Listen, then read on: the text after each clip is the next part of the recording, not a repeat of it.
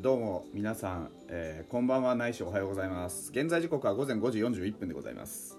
まだ外は真っ暗だからセーフ、ね、久し久しぶりにこの5時台にお送りしております。えー、1月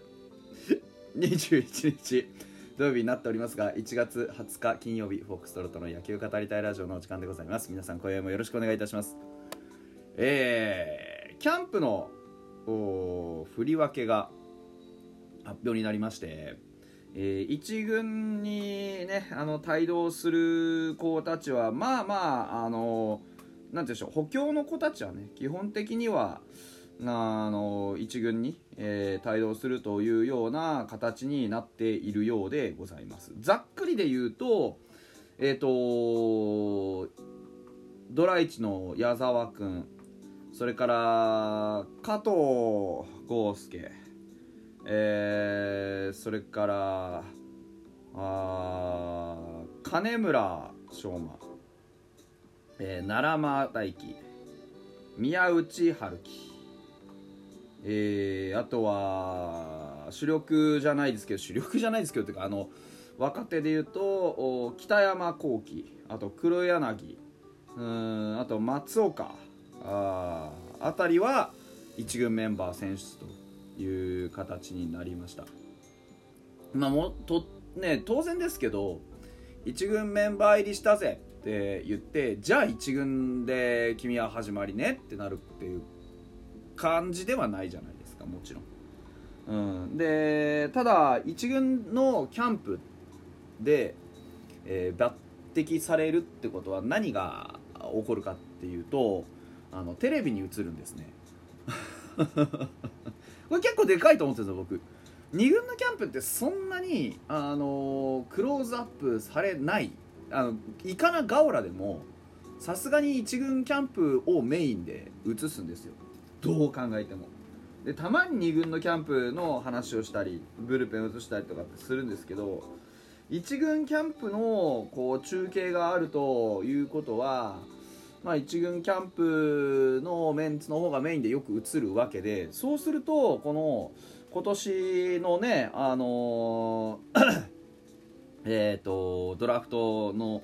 えー1、2、3位は間違いなくいるわけですしでここが入ってきて、まあ、どういう動きを見せるかっていうのは結構、あのまあ、もちろん当たり前タイミング的に当たり前なんですけど開幕1軍もしくは開幕レギュラーあっていうところに対しての大きな試金石となり得ると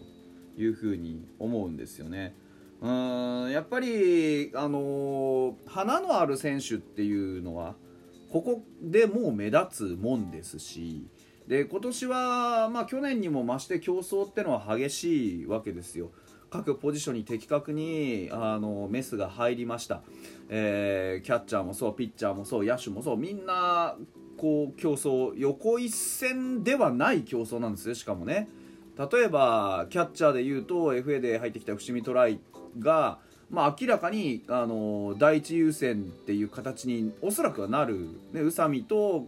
競い合って1番目の席を狙うってことになる。で、ね、ピッチャーで言ったらあの先発陣はともかくとしてねリリーフ陣は去年、まあ、正直言って不甲斐ない成績の子が多かっただけにここでぐいっと伸びるものを見せれば一撃で、ね、一軍ロスターに入ってくる可能性全然あるしで内野手でいうとね上川端を中心に多分動くと思うんですよ去年内野手で上川端を超える、ね、インパクトを残せた人間は、まあ、ほぼほぼいないわけですよ。うん、チャンスに打っただとか打率がしっかり残っただとか守りが良かっただとかっていうところで言うと、まあ、そこを中心にねショートセカンドを中心に、まあ、サードファーストはどういう風になっていくのか、まあ、サード、ね、ファーストに関しては1番手はいますよ。ただ1番手の子がね、まあ、例えば野村と清宮ですよ。ここが果たしてじゃあね君はまあ1も2もなくこれはレギュラーですねって言えるかっていうとそうでもないわけですよね。うん、そう考えた時には本当にどのポジションにも、まあ、間違いなく競争がある。外野なんてのは激戦区ですよね。近藤がいなくなってなお激戦区ですよ、うん、浅間あ万波、えー磯端松本剛ね。本当に多くの子たちがもうこれだけで今4人いるわけですからね、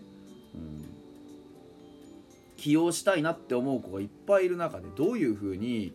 あのキャンプを過ごしていくか。でしかもこの若手の子たちっていうのはまあがむしゃらだし今はね今の時期はがむしゃらだしどういうふうにね、えー、まあファイターズの野球に慣れていくかっていう段階でもある中で本当にあの1軍の、まあ、ベテランと言っていい年齢の人はそんなにないんですけど経験値の多いメンツと一緒になってやっていくっていうことの難しさもある中でましてやそのルーキーの中でもねあの加藤いるじゃないですか。加藤豪介。で彼はさそもそもメジャーでやったりねするのもそうですけどそのマイナーで10年の経験があるわけでしょ。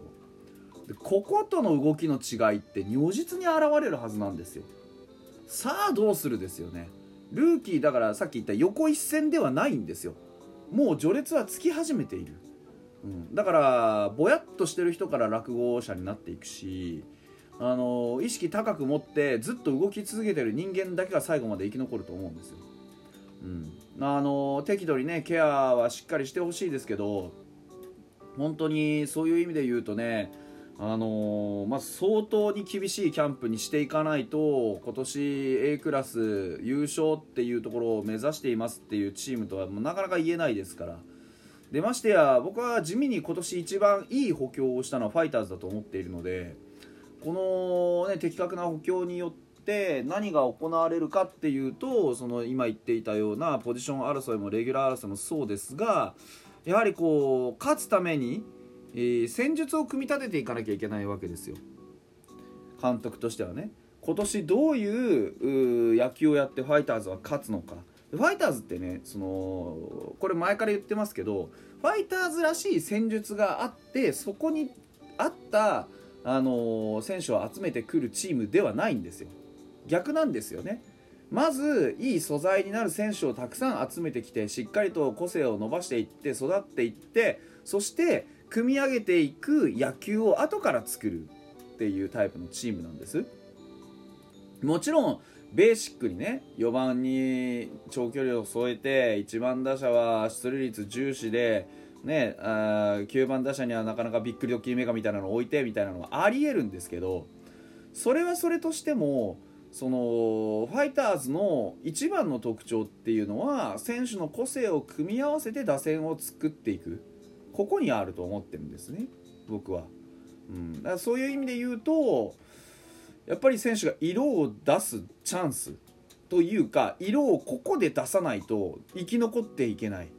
というところを非常に強く意識する必要があると思うんですよね。うん、だから監督としても本当に選手の動きを見てこいつはこういうイメージで起用したいなこういうところにいてほしいなっていうね守備だったり攻撃だったり走塁だったりいろんな戦術のイメージを多分固めていく時期ですしその上選手たちは色を出しながらもその自分の色じゃない部分例えばですよ清宮だったら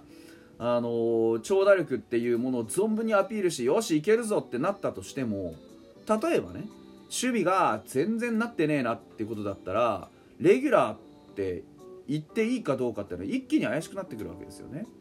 だから試合の勝負どころでこう、ね、守りのために交代するかとかって起用法だって思いつくわけでしょ、うん、だから隙を見せた人から落語していくさっき言ってねぼやっとしてるやつから消えていくよっていう話をしましたけど本当にそういう感じになっていくと思うんですよね。うん。